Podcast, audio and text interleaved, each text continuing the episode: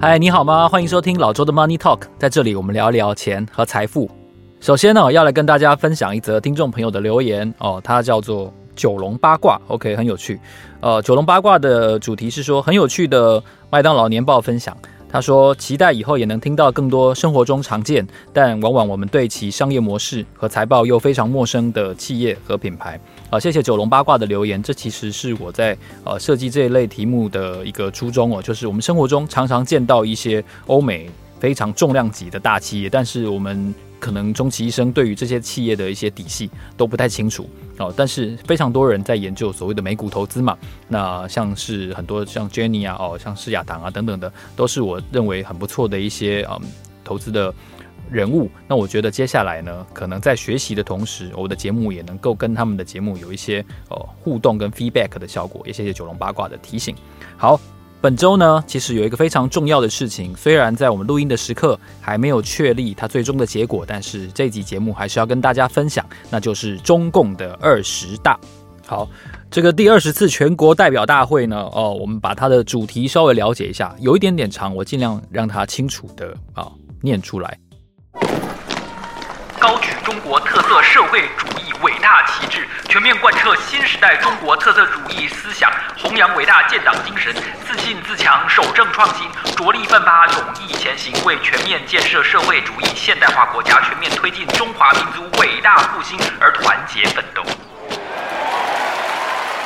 好，这是中共二十大的社会主义的一个主题。这次当然非常重要的一个点，就是习近平将会展开他的这个第三任的任期哦，可能会继续担任这个中共的总书记。当然，在我们播出的时候，我相信这个结果已经出来了。为什么呢？因为呢，啊，他的这个第二十届中央委员会的第一次。代表大会简称一中全会哦，将会在十月二十三号，也就是礼拜天的时候呢，在北京召开他们的第一届。哦，他们的每一届中央委员会其实都会在他们的任期当中开七次的会议。那第一次基本上。就是定义哦，就是确定整个全体的人士，然后在隔年的两会上面呢，哦会出现新任的这个国家主席哦，然后还有这个包括总理等等这样子的的角色，所以整个党政军的选任呢，其实是以党职务的选任为优先的。那习近平这一次出任他的第三个中共总书记的任期，其实在二零一八年的时候呢，就已经底定了。因为在十三届的这个第一次会议当中呢，中国的宪法修正案里面第七十九条第三款的这个国家主席只能连任两届的内容呢，其实就删掉了。好，那。至于哦，这个中共中央总书记，也就是现在在开的这个二十大的这个职务呢，最高的职务，中共最高的职务，中央总书记，跟另外一个哦，其实是我心中最重要的职务，也就是中央军委主席，这两个职务，其实在中共的制度当中，并没有任期的限制，有任期限制的是国家主席，所以习近平的这个任期限制修宪哦，其实修的是他这个国家主席这个角色。哦，这是大家应该要厘清的一个点。不过呢，中国经济其实今年来，我觉得有很多被大家怀疑哦、挑战，甚至是有一些专栏作者呢，他甚至说他们看二零二三年人民币可能会贬到一比八哦，这样子的位置。那且不说人民币假设贬到一比八，我们可能新台币会贬到哪里？哦，先这个先不谈。我我觉得我在来这边的路上哦，其实我就思考了，到底中国经济在。习近平的这个第三个任期当中，可能会碰到一些什么样的阻碍、困难哦，或者是一些逆风。我想到了三个主要的因素，要来跟大家分享。第一个因素呢，当然我相信就是他们所谓高新技术的这个限制哦，因为拜登这一次在最近就在最近实施的这个人才哦限制，为中国企业提供服务这件事情呢，其实哦对中国企业的。特别是半导体跟专门技术、高新技术这样子的打击是非常大的哦。我们看到，甚至比较夸张的一个说法，就是说，呃，在所有中国高科技厂、半导体厂当中服务的那些设备商哦，包括像艾斯摩尔啊、哦科林啊等等的，他们的工程师、他们的美籍的主管，只要你是有美国籍的、拿绿卡的哦等等的，只要你有这样子的身份的哦，美方就下令你不可以帮。中国的高级技术的企业提供服务，所以换句话说，客户有电话设备坏了，有问题要问你，你是不能接那电话的哦，是很夸张的。所以在这样的情况下，其实有人就说哦，川普在关税战、贸易战，他稀里哗啦有的没的战打了四年哦，其实拜登这一次禁令看起来好像没有没有拍桌子，没有没有记者会大张旗鼓，但其实这一次的限制是非常非常严厉的。呃，有一说是说，拜登政府在检讨对中国的这个关税限制，然后技术转移限制的这个文件当中呢，因为以往的这些限制哦，对中国的限制，它都有一个地址、公司名称，所以其实你透过层层的转投资等等的，细小的这些小把戏，是很容易可以避过这样子的技术限制的。那在所谓的 Chip Four 这样的架构当中，台湾跟韩国呢，也是非常希望拉拢的这样子的角色。但是在这一次的这个人才服务的限制禁令底下，我们看到的是，首先哦，这些美籍的工程师、高层主管，那如果你还想要保有美国身份的话呢，你就不能帮这些中国企业、这些被针对的提供服务。哦，这会是接下来呃，包括像是 AI 的运算晶片，然后包括美商的这个半导体的设备，这些东西都会成为中国在接下来几年。发展自主的，嗯，高科技的技术当中非常巨大，而且恐怕要花相当一段时间才有机会可以克服的第一个大阻碍哦，这就是来自全球的，特别是主要来自美国的哦高科技的限制哦，这是第一层。那第二层是什么呢？我觉得第二层哦，其实是两件事情组合而成。我们可以从这两件事情当中看到中国经济本身的一些。嗯，结构性的瓶颈哦，什么呢？第一个就是今年我们看到河南的这个村镇银行哦，资产蒸发或者说没有办法提款这样的事情，在我的节目当中其实并没有好好的介绍过这次事情哦。我跟大家回顾一下，其实在今年大概春天到夏天，也就是大概四五月份的时候，河南境内呢有好几家的村镇银行，也就是比较基层的这种农村银行哦，他们分别是禹州新民生。村镇银行、上蔡惠民村镇银行、哦，拓城黄淮村镇银行以及开封新东方村镇银行，这四个农村银行呢，他们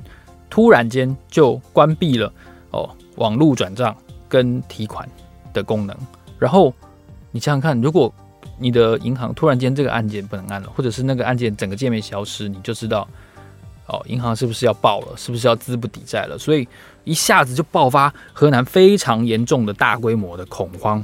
那根据大陆当地的一些报道呢，哦，这一次河南村镇银行的这样子的呃存款的风波，总共涉及了好几百亿人民币的资金，总共被影响的这个存款户呢有四十万户，四十万户诶，你知道吗？几百亿人民币是。一千至少快两千亿新台币嘞，那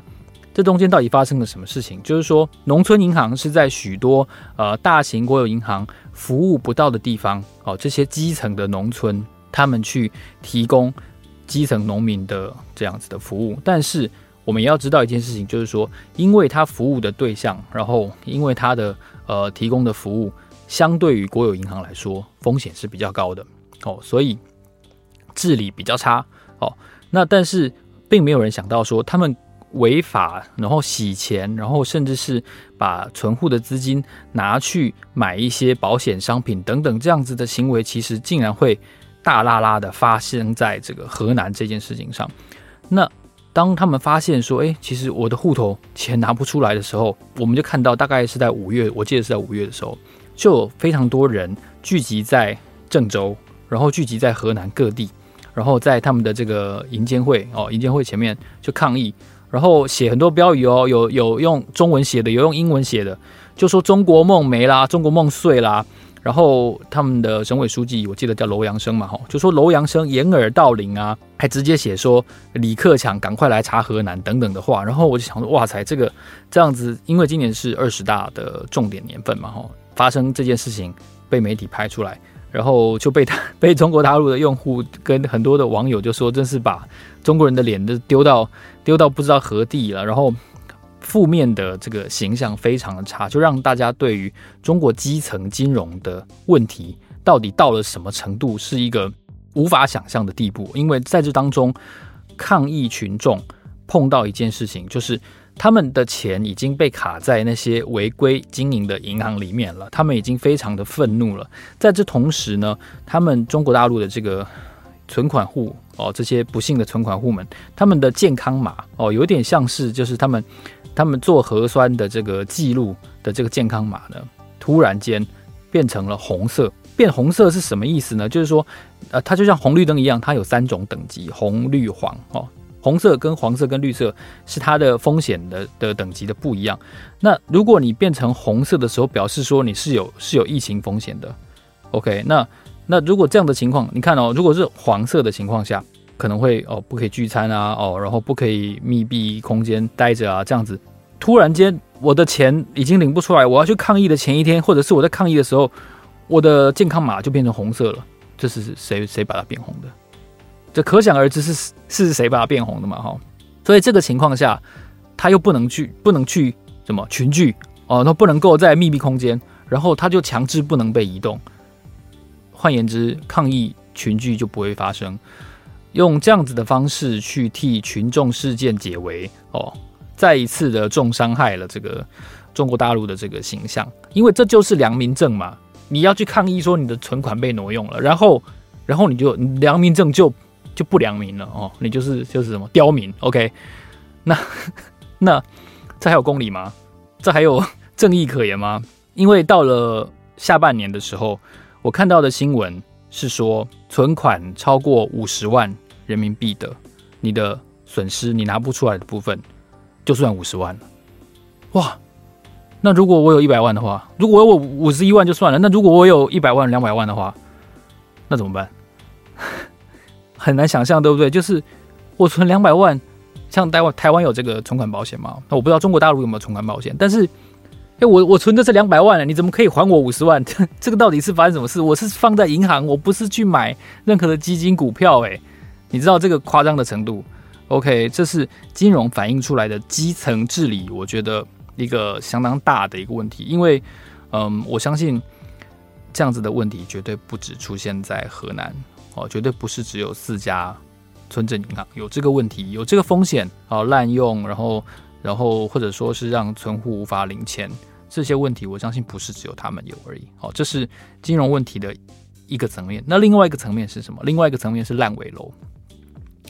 烂尾楼的景象，我相信是非常触目惊心的。然后很多的这个买房的用户们，他们花了一生的积蓄，然后他们到最后，他们竟然只要一句话，然后在网络上集结，然后在地方上说我们不缴房贷，就是已已经变成这么悲情的一个诉求了。就根据统计呢，全大陆大概有三百二十六个哦，就是他们他们说这种小区发生了这样子的烂尾楼的事件。三百二十六个社区哦，三百六十二十六个社建案，三百二十六个建案，你看看每个建案有多少栋，每栋有多少户，那你就知道受受影响的、受波及的这个可以说是血本无归哦。这样子的呃，升斗小民们大概人数有多少？那很特别哦。我其实在中国大陆本地的呃网站，我在搜集这些烂尾楼的资料哦，就是。一些金融机构的报告的时候，我就发现一个很有趣的事情。当我用烂尾楼去搜寻的时候呢，过去两年，中国大陆的金融机构以烂尾楼为名的研究报告竟然只有五份。诶，两年来只有五份烂尾楼，但是光建案都有三百二十六个建案是烂尾楼，它竟然只有五份研究报告。全中国大陆，你相信吗？后来我想来想去，我就觉得不可能，这一定是。一定是有什么地方我找不到，然后啊，真的是天无绝人之路。我在找这个大陆媒体的网站的时候，有一个媒体呢，他就他就救了我，他就写说呢，烂尾楼哦，现在叫做保交楼。OK，哪一个保，哪一个交？保就是保险的保，交就是交易的交。保交楼意思是什么意思？我保证可以把这个楼，把这个房子这个单位交给你，从一个负面的形象的名字变成正面形象的意思哦。哦，原来不能叫烂尾楼，原来烂尾楼不可以叫烂尾楼，它烂了是烂了，但你不可以叫它烂尾，OK？你要叫它保交楼啊！我这下就解惑了，我就啊，真的立刻我就用保交楼去搜寻，Bingo！你知道我查了多少份报告？四百二十八分，哇，你看是不是？所以烂尾了，它是烂了，但你不可以叫它烂，你要叫它保交楼啊，这样它就可以保交，而、是这个意思。所以从这样子的嗯名词的微妙的转变，我想要告诉大家，烂尾楼的情况很严重。那就像一个最新的例子是说，中国政府曾经认可的这样子的民营的房地产公司哦，叫做旭辉集团。旭辉集团最新的消息是，他没有办法在香港支付他离岸债券的利息。所以他就债务违约了。那更危险的是，哦，这个广东另外一家非常大规模的这个地产商叫碧桂园，哦，也有可能出现财务问题。那从去年非常轰动海内外的哦中国恒大，然后到这一阵子的这个旭辉，然后到有风声的碧桂园，其实越大的地产商，好像现在背负的压力就越大。那这也反映了，其实中国房地产的市场，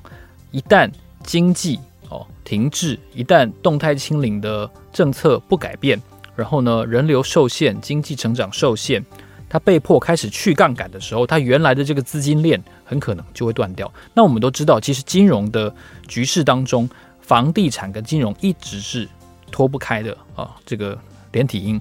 那房地产这块市场有问题。那我们也看到，其实从河南村镇银行取款难这个事件，也反映了其实中国基层金融秩序的治理，还有它真正资产负债表内表外到底有多少合规的资产，有多少合规的交易行为跟违规的行为，仍然是不明朗的。那从村镇银行跟烂尾楼在房地产市场当中反映的这个问题，还有讯号两相结合。我们可以判断，其实接下来的一段时间，整个中国大陆的这个去杠杆哦，包括像是银行本身的治理也好，包括像是房地产市场的去化库存，然后暴雷，然后消化哦疗伤这两方面，可能都会需要花相当大的一段时间跟力气才能够哦恢复元气。我是我是认为这是中国大陆接下来碰到的第二大的一个问题。那你会说第三大的问题是什么呢？我认为哦，是中国大陆在治理这一些科技巨头的时候哦，无形当中反映出来的一个一个讯号，就是打压，就是抑制哦，慢慢的会让中国经济、中国资本市场哦、创新创业市场的那股活力哦不见了。其实这个。胡彩萍、Amy、Amy 姐的这个影片，前两天我有看哦。其实她讲那篇吴晓波的文章，我也有看到。然后，其实这两年开始不乏有一些呼声在讨论，然后在反省，就是说中国经济的那个活泼的气氛，中国呃整个企业市场、民营企业市场的这个活泼的气氛好像不见了哦。随着最有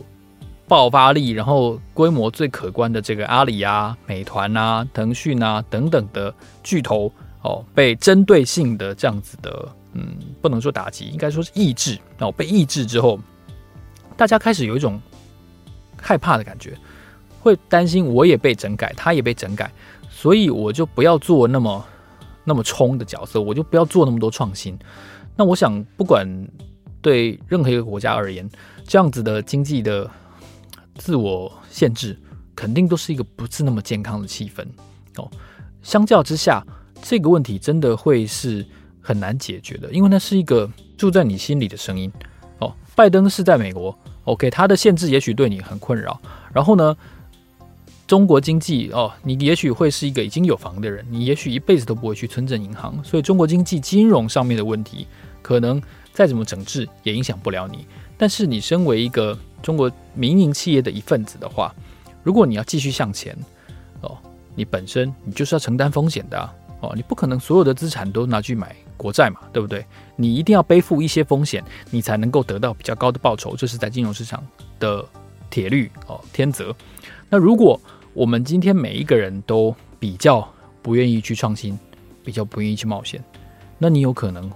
在二零一一年，腾讯有可能因为这样子比较保守而发明微信吗？不会吗？同样的，未来中国经济能出现更多在民营企业上面的一些创新的火花吗？随着经济停滞，随着 GDP 的成长下滑，我们会不会看到更多国有的这个角色，国企的角色上升，而民企的角色比重下降，也就是他们所谓的这个信资信社，未来会不会信社的部分更多，信资的部分更少呢？哦，这也是一个我觉得很有趣的问题，因为这牵涉到什么？这牵涉到说中国的资本市场未来民企到底扮演一些什么样的的角色？哦，我们不能都只是国有企业嘛，对不对？民营企业的创新的活力一定是更大的。但如果说大家都害怕被整改，大家都害怕被针对，哦，都害怕被共同富裕的话，OK，那我就少做一点啊，哦，这个内卷的现象，我担心恐怕会是中国慢慢无法解决的一个困境，因为再怎么九九六，他如果他就是要躺平，你九九六也没有用，所以在共同富裕这个，嗯。其实听来很严峻的名词底下哦，我认为对于中国的民营企业哦，对于他们的呃比较创新的这样子的气氛，恐怕会造成一个蛮大的限制哦。这是一个寒蝉效应，可以说是寒蝉效应。那这不管对 A 股市场，或者说对于许多的创新的气氛，都会是很不利的哦。所以相较于拜登啊，他们的的高科技来自国外的禁令啊，或者说相较于中国在金融方面的一些去杠杆的痛苦的改革，我觉得住在你心里的那个小声音拿不掉，可能会是很严重、很严重的一件事情哦。所以在二十大即将结束，然后出现哦这个习近平的这个连任的这任期之后呢，我想中国经济接下来要面对的挑战。应该是会更沉重。当然了，它有很多方法可以应对，但是我们必须认清，就是一个不再高成长，然后呢，越来越内卷，或者说躺平这样子的中国经济的思维哦，可能会是接下来一段时间的主旋律。啊，当然了，他们有一些特定的高新技术的公司已经成气候的，像这期《天下》杂志所提到的宁德时代啦，哦等等的这样子的公司，会是。市场上的风云人物，但看起来他们的领袖们都不会像以往的马云啊他们那样高调，而是非常非常非常的低调与保守。这是我对中共二十大之后，呃，中国经济的一点浅薄的呃思索跟预判。那如果你喜欢这期节目的话呢，欢迎你在 Apple Podcast 给我们按五颗星，然后呢，告诉我你想要听到什么样的国际财经的主题，我会试着留意，然后在我们接下来的节目当中发表。好，老周的 Money Talk，让我们下期见，谢谢，拜拜。